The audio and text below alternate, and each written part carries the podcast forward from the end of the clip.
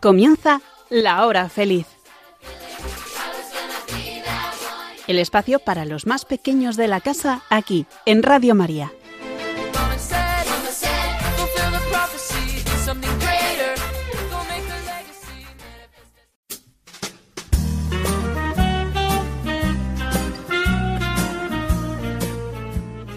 Hola, muy buenas tardes queridos amigos de la hora feliz. ¿Qué tal estáis?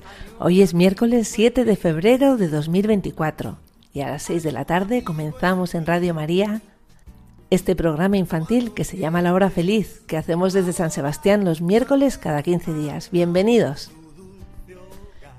Bueno, pues os voy a contar algunos temas de los que vamos a tratar esta tarde.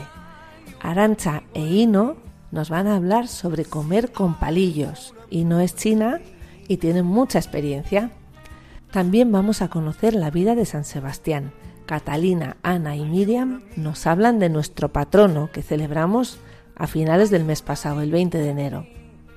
Loreto tiene una sorpresa preparada para sus padres. Sus padres no saben que hoy sale en la radio y lo ha hecho a escondidas para darles la gran sorpresa porque ella también ha recibido últimamente una gran noticia que nos quiere contar. Blanca y Lierni se encargan del humor en el programa y nos traen unos cuantos chistes. Teresa nos va a enseñar una oración preciosa y Esteban nos cuenta, ha cumplido 12 años y nos cuenta pues una experiencia en sus partidos de fútbol. Pronto celebraremos la Virgen de Lourdes el día 11 y Julia, Ana y Marta nos van a contar una curiosidad relacionada con esta devoción a la Virgen de Lourdes. Bueno, pues os doy nuestro correo electrónico y empezamos. La hora feliz 4 arroba radiomaria.es. Repito, la hora feliz 4 con número arroba radiomaria.es. Comenzamos.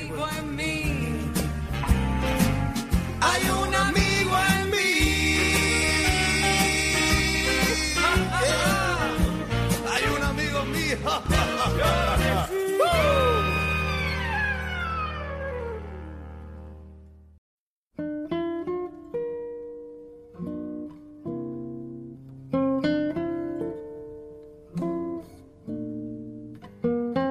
chicos, yo soy Leire y yo soy Adriana. Estamos en el mes de febrero y os vamos a contar algunas cosas y algunos refranes. Febrero es el mes más corto del año. Es el segundo mes de invierno, por lo que es un mes frío, aunque su climatología es muy cambiante. Un día hace frío y al siguiente calor. El frío aumenta si llega una ola de aire polar produciendo intensas heladas y nevadas. A finales de mes, si aparece algún anticiclón, la temperatura puede subir considerablemente, especialmente durante el día, pasando de 8 o 9 grados a principios de mes a 16 o 17 a finales. Los días son un poco más largos, lo que implica más horas de luz y sol. En los días soleados de febrero se podan los olivos, y los almendros florecen en las regiones del sur y de Levante. Algunos mamíferos entran en celo y las rapaces realizarán su puesta anual. Las aves migratorias comenzarán un nuevo viaje de África a Europa. Y ahora os vamos a decir algunos refranes del mes de febrero. Febrero el corto, el peor de todos. Febrerillo el loco con sus 28. Febrero febrerín el más corto y el más ruin. Febrero el revoltoso no pasó de 28. Si 30 tuviera, nadie con él pudiera. Febrerillo el loco tiene días 28, pero si bisiesto fuere, cuéntale 29. ¿Qué os ha parecido, chicos, todo lo que os hemos contado en el mes de febrero? ¿A que es verdad que es un mes muy loco? Aquí estamos un día congeladas y otro día al sol. O sea que es verdad que se cumple todo lo que os hemos contado. Adiós amigos.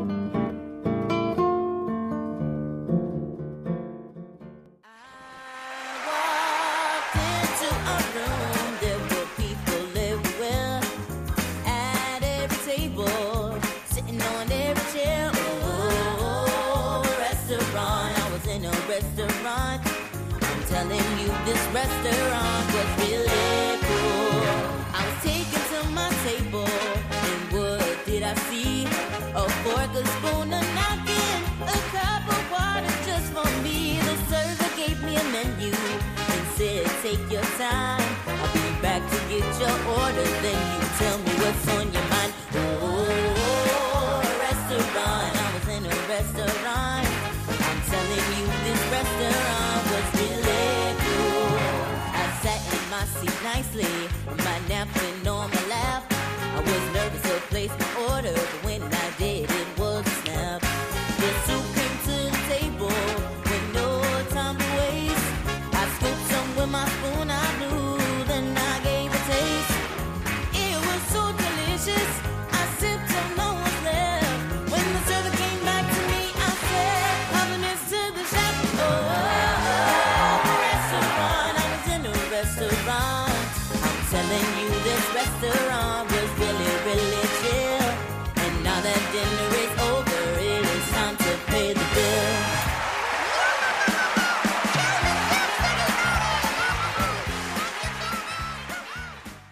Hola chicos, recientemente hemos celebrado la fiesta del mártir San Sebastián.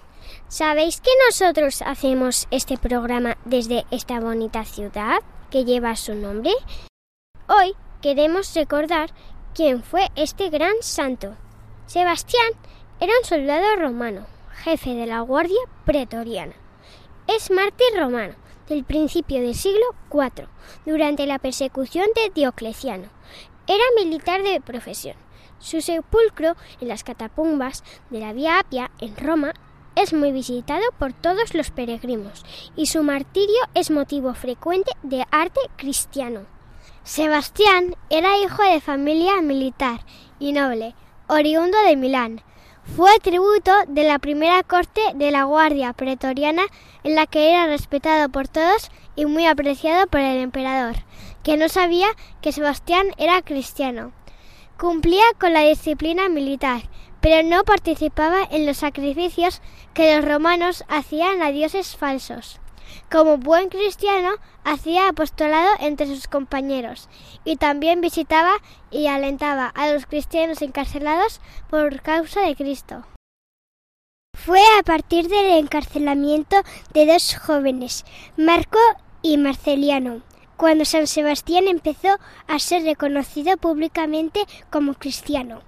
Los dos jóvenes fueron arrestados y les fue concedido un plazo de 30 días para renegar de su fe en Dios o seguir creyendo en Él. Sebastián, que estaba enterado de la situación, bajó a los calabozos para dar palabras de ánimo a los muchachos. A partir de ese momento se produjeron muchas conversiones al cristianismo y también por esto muchos martirios, entre ellos los de Marco y Marceliano. Por todo esto, el Papa San Cayo le nombró defensor de la Iglesia. El emperador eh, Diocleciano se enteró de que Sebastián era cristiano y mandó arrestarlo. Sebastián fue apresado en el momento en el que enterraban a otros mártires. Fue llevado ante Diocleciano, quien le dijo Yo te he tenido siempre entre los mejores de mi palacio, y tú has obrado en la sombra contra mí, injurado a los dioses.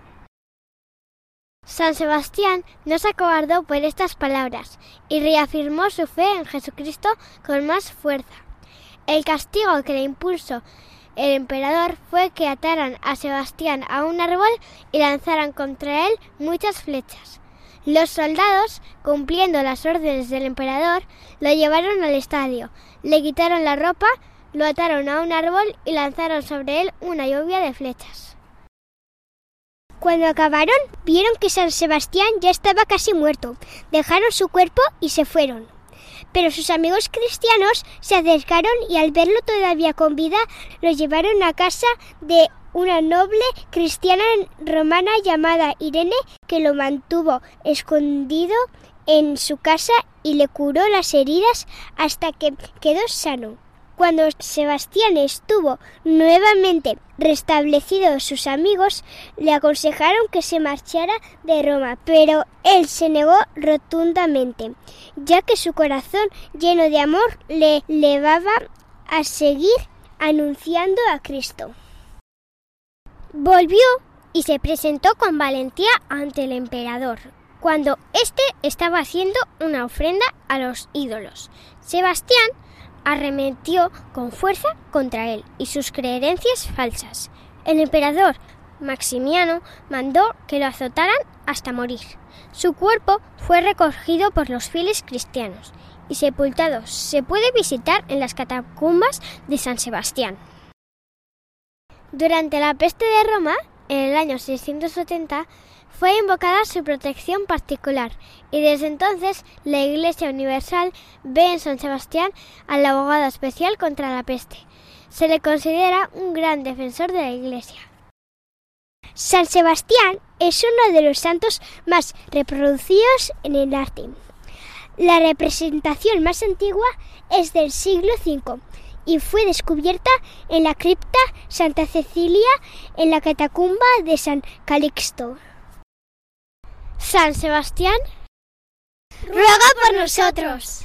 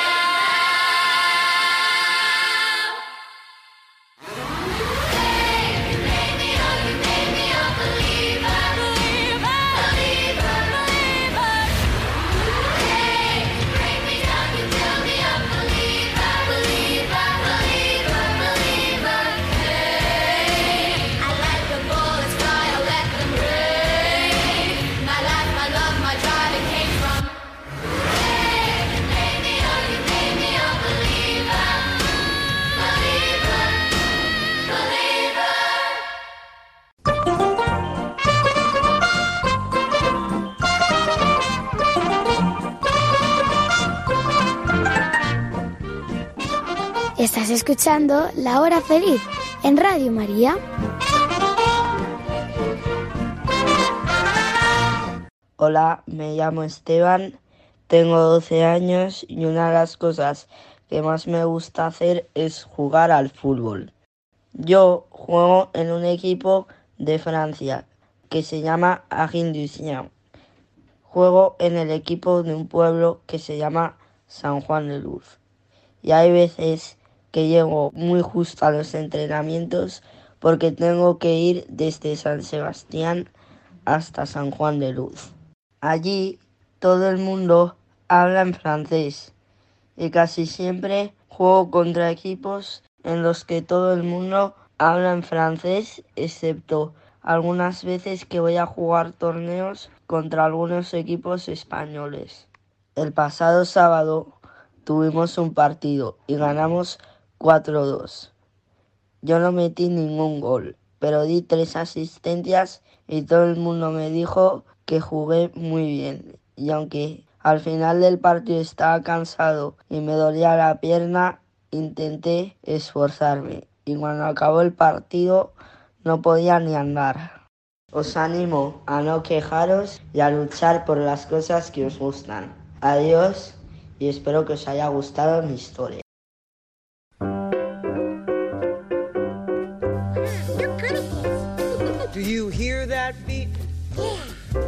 Makes you leave your seat. Mm. Makes you move your feet. Yeah. That's everybody's song. Everybody's song. Makes your fingers snap. Snap, snap, snap. And your hands can clap. Clap, clap, clap. And your feet can tap. Yeah. Come on and join along. Come on and join along.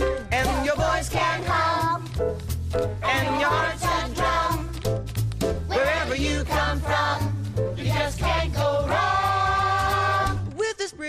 ditty, want to cheer. Want to cheer. I get itchy ear. Get it itchy. Yeah. Every time I hear everybody's song. Everybody's song.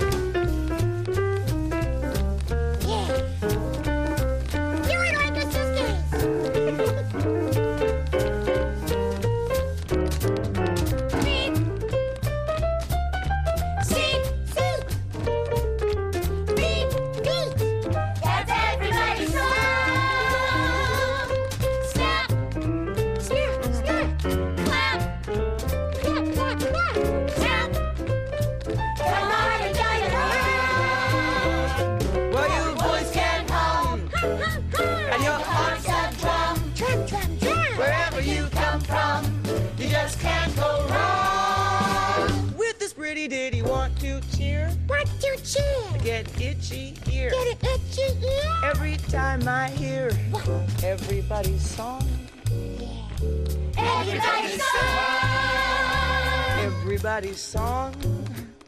Everybody's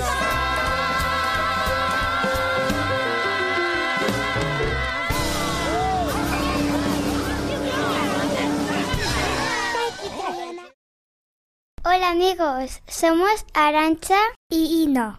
Yo soy de Ordicia. Y yo soy de China. Y como Ino es de China, os vamos a hablar sobre una costumbre china. Sí, nosotros comemos con palillos. Vamos a hablar de comer con palillos. Arancha, ¿tú sabes comer con palillos? No, ¿No sabes? no, no sé comer con palillos. Sí, es súper fácil. ¿Pero qué comes con palillos? Eh, carne, pescado, huevos y arroz. ¿No se te cae la comida? No. ¿Desde cuándo sabes comer con palillos? Me enseñó mi madre eh, con cuatro años comer con palillos. Y como muy bien, no se me cae nada de comida. ¡Qué suerte! Voy a practicar un poco.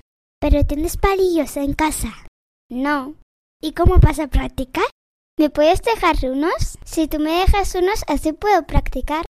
Sí, te puedo dejar. Bueno, y no, empezamos ya. Venga, sí, vamos a empezar ya, Arancha.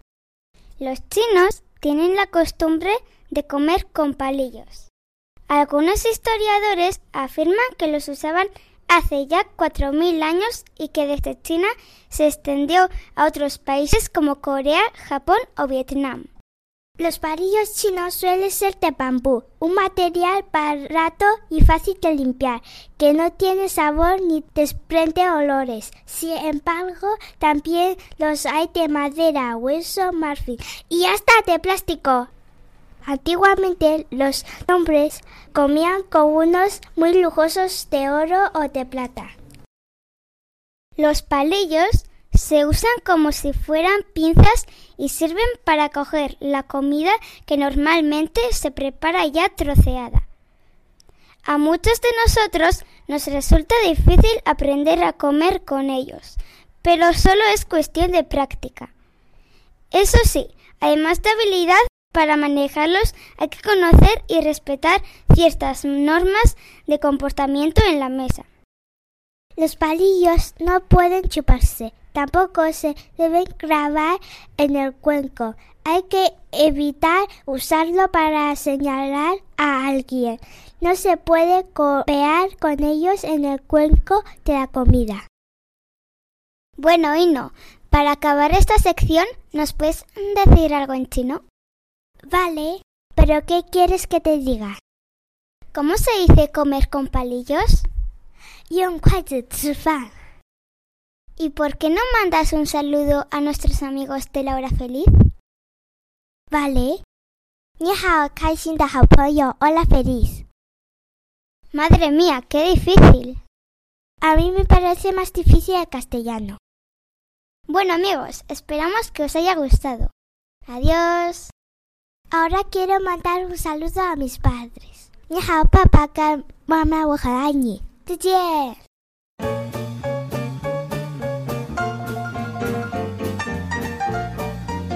Hola amigo, estás escuchando La Hora Feliz en Radio María. El rato divertido que te alegra el día. No te lo pierdas, sigue con nosotros.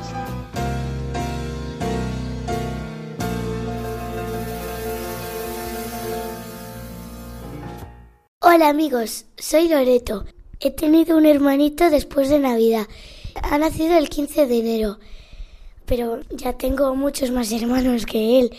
Se llama Samuel y tengo otros tres, dos hermanas y un hermano, y con el otro hermano que ha nacido. Y bueno, pues rezamos porque a mi madre no le doliera mucho el embarazo. Y me dijo que fue el, que, el embarazo que menos le dolió. Uy, que me he confundido. Era el parto que menos le dolió. Y además en casa estamos súper felices. Y sobre todo porque nos cuidaron nuestros abuelos cuando estaba mi madre y mi padre en el hospital. Vinieron una semana o dos semanas antes, por si nacía antes de tiempo. Y nací antes de tiempo. Iban a hacer el 22. Bueno, y os voy a contar cómo me enteré. Pues mis abuelos vinieron y me despertaron. Era un día de colegio, un lunes. Y pues mis abuelos me contaron que mis padres estaban en el hospital porque Samuel había roto la bolsa a las 5 de la mañana. Me puse un poco nerviosa porque iban a hacer ese día, bueno, me lo contaron mis abuelos, pero estaba muy nerviosa y encima justo que era un día de colegio y estaba para decírselo a todas las de mi clase y a todas las profesoras. Y cuando llegué al colegio le conté a mi profesora que iba a nacer Samuel, entonces rezamos por él, toda la clase. Y yo fui la primera que le cogí de pie, aunque tengo un hermano más mayor que yo. Y también le cogimos sentada, lo primero. También le cogió mi hermana Sara de cuatro años, que es la más pequeña. También sentada, pero de pie todavía no, porque se la puede caer. Y claro, imagina qué tristes estaríamos todos. Yo lo cogí de pie y no tuve ningún problema. Y eh, hasta mi abuela me dijo, no espera que te, o sea, que le cogía un poco la cabeza y yo le dije, no abuela, que ya puedo yo. Y me dejó, porque yo ya sé sujetarle la cabeza. Yo supongo que mis padres tienen mucha confianza de, de mí, porque si me dejan a mí primero cogerle a mi hermano de pie, y solo tengo ocho años. Ay, es verdad que no se había dicho que tengo ocho años. Y este año voy a hacer la primera comunión. Que eh, me estoy preparando muy bien. Y ahora en la Eucaristía me estoy portando mucho mejor que hace unos años. Bueno, Pues estoy muy nerviosa por hacer la primera comunión. Y también estoy muy contenta porque voy a hacerla y voy a poder tener a Jesús dentro de mí. Y para acabar os quiero contar que le doy muchas gracias a Dios porque he tenido un hermanito nuevo y a mis padres porque nos cuidan muy bien. Y le doy gracias a Dios por mis padres que son tan buenos. Adiós amigos.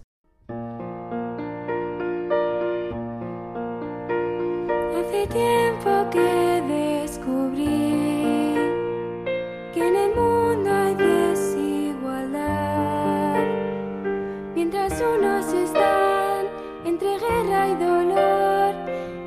otros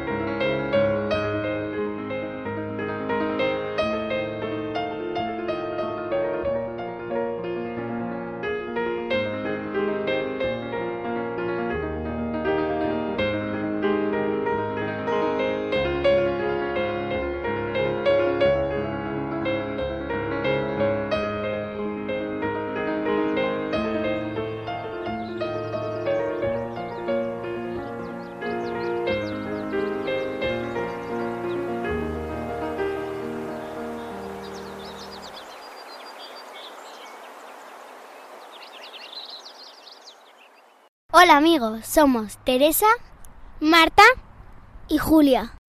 El día 11 de febrero celebramos la fiesta de la Virgen de Lourdes. Y hoy os vamos a hablar de algo relacionado con esta Virgen. Seguro que conocéis todos los bombones de chocolate Ferrero Rocher. ¡Qué ricos! El grupo Ferrero se fundó en 1946 en Italia y Michel Ferrero abrió fábricas en muchos países europeos. Michel Ferrero era un buen católico y quiso relacionar uno de los productos estrella con la Virgen María. Por eso, los bombones Ferrero Rocher tan conocidos se llaman Rocher por la gruta de Massabielle donde se apareció la Virgen de Lourdes. Rocher significa roja, porque la cueva de las apariciones es una pared de roca. Es verdad que el envoltorio rugoso del bombón recuerda a una roca. El propietario italiano era tan devoto a la Virgen de Lourdes que cada año visitaba el santuario junto a miembros de su equipo y organizó peregrinaciones para sus trabajadores. Estaba convencido de que el éxito de la empresa era gracias a Nuestra Señora de Lourdes y para que nadie lo olvidara, colocó una imagen de la Virgen en todas las fábricas y oficinas. Alabando a Santa María en un mensaje que dio Michel por el 50 aniversario de la empresa, el italiano afirmó que el éxito de Ferrero se lo debemos a Nuestra Señora de Lourdes. Sin ella podemos hacer bien poco. Poco antes de la muerte de Michel Ferrero, en 2015, una inundación provocó daños en el santuario de Lourdes. El propietario de la empresa de chocolates prometió colaborar con las reparaciones. Sin embargo, falleció el 14 de febrero. Sus herederos, conscientes del deseo de Michel, realizaron una gran donación que ayudó a pagar los gastos. Y es que, sabiendo todo lo que la Virgen le había dado, Ferrero quiso devolver, aunque fuera un poco, todo lo que la Virgen de Lourdes le había regalado. ¡Qué historia tan bonita! Yo no la conocía. Yo tampoco, me he quedado alucinada. ¿Conocéis Lourdes? Yo tengo muchas ganas de ir. Está a dos horas de San Sebastián, es precioso. Yo he ido con mi familia.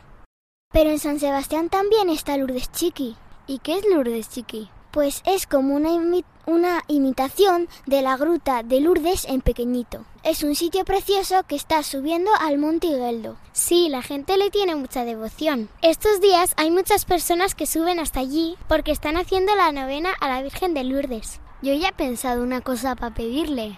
Sí, la Virgen de Lourdes hace muchos favores y ha curado a muchas personas. Pues entonces, Virgen de Lourdes ruega por nosotros. Virgen de Lourdes, ruega por nosotros.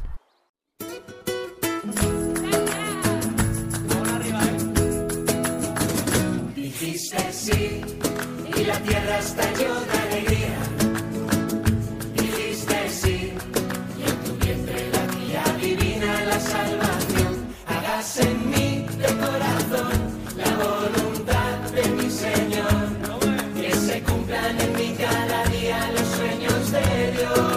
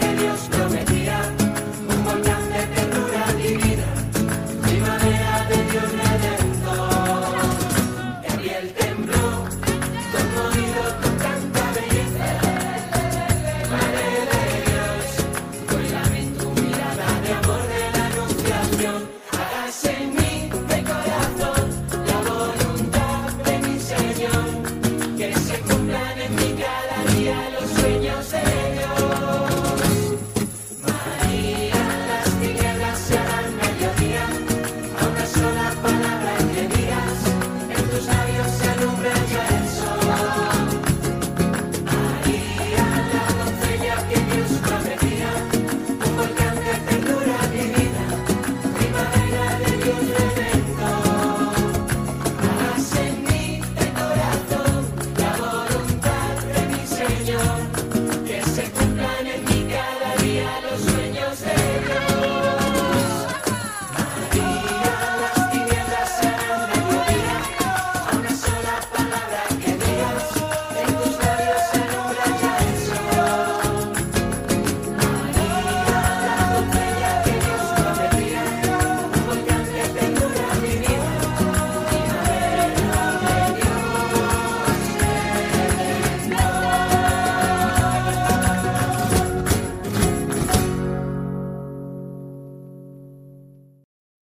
chicos, soy Teresa y quiero rezar con vosotros una oración que es preciosa.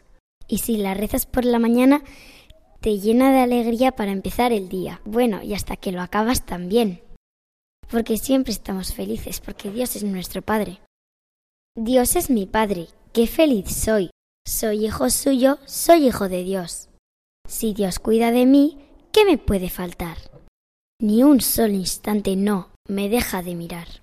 Mi vida suya es, cual diestro tejedor, la va tejiendo él con infinito amor. Dios es mi Padre, qué feliz soy. Soy hijo suyo, hijo de Dios. Hilo por hilo tejiendo va. Si tú le dejas, qué bien lo hará. Dios es mi Padre, qué feliz soy. Soy hijo suyo, soy hijo de Dios.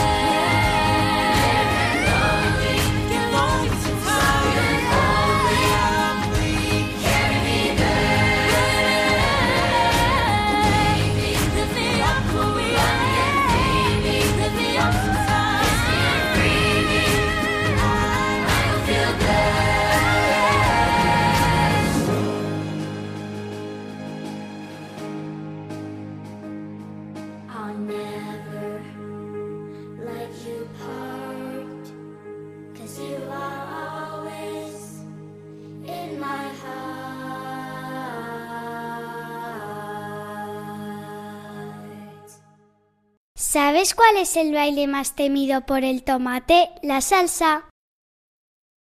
Estaban dos ovejas jugando al fútbol y a una se le cayó el balón por el barranco. Y dice, ve. Y dice la otra, ve tú porque la has tirado. Adivina adivinanza. ¿Qué se corta sin tijeras y puede subir sin usar escaleras? La leche. ¿Cuál es el colmo de un carnicero? Tener una hija chuleta, un hijo chorizo y un perro salchicha. ¿Cómo se dice en chino se acabó? Chimpún. ¿Cómo se dice en africano marisco? Gamba. Madre e hija van a misa cada una con su hija. Ven un peral con tres peras, tocarán a cuántas peras. La solución es a una pera. ¿Cuál es el colmo de un astrónomo? Enamorarse de una estrella de cine. Jaimito, ¿tú no rezas antes de comer? No, mi madre es buena cocinera. Manolo, he perdido mi perro. Pues pon un aviso en el diario, que no sabe leer.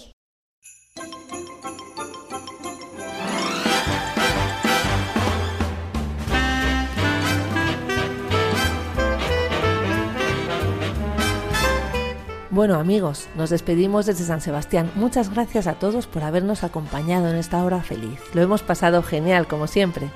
Nuestro correo electrónico es lahorafeliz4 arroba. Repito, lahorafeliz4 con número arroba. Y ya nos vamos. Dentro de 15 días nos volveremos a encontrar en este programa y será el miércoles 6 de marzo a las 6 en punto. Aquí en esta querida radio, Radio María. A ser buenos, ¿eh? Adiós.